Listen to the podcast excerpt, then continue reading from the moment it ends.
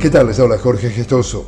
En el podcast de hoy, en Colombia concluye la minga indígena. Representantes de diversos pueblos originarios arribaron a la capital, Bogotá, para denunciar las amenazas, homicidios, desplazamientos y secuestros de los que son víctimas por parte de grupos armados irregulares en sus territorios ancestrales. De igual forma, los participantes secundaron los avances en materia de diálogo y paz desarrolladas por el Ejecutivo del presidente Gustavo Petro.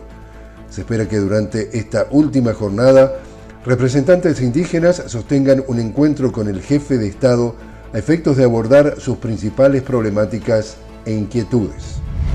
Brasil está en alerta por eventos climáticos extremos simultáneos. Al noroeste del país, en el estado de Amazonas, 45 ciudades están en alerta por la sequía que podría afectar a más de 100.000 personas. Se proyecta que las condiciones climáticas disminuyan el caudal de importantes ríos navegables, poniendo en riesgo la distribución de alimentos y agua potable, mientras que al sur del país, los estados de Sao Paulo y Río de Janeiro registrarán temperaturas de al menos 40 grados, generando una alerta para la vida humana en medio de las alarmas por calor que ya han sido declaradas en diversas ciudades. A su vez, en Río Grande do Sul, las fuertes inundaciones que ya han dejado varios muertos aumentaron a índices peligrosos el nivel del lago Guaíba, mientras se forma un ciclón.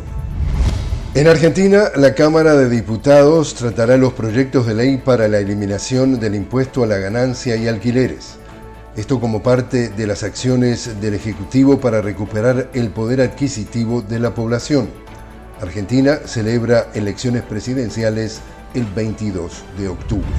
Y México convocó a una reunión a los cancilleres de 10 países latinoamericanos para definir un plan global que permita hacer frente a la crisis generada por el creciente flujo de migrantes.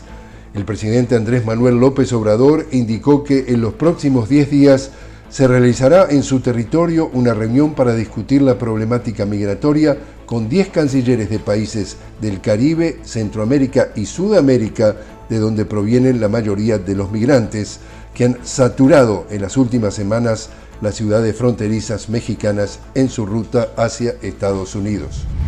Y así es como está el mundo. Les habló Jorge Gestoso. Los invito a que me acompañen en otro podcast de La Noticia con Jorge Gestoso. Hasta entonces.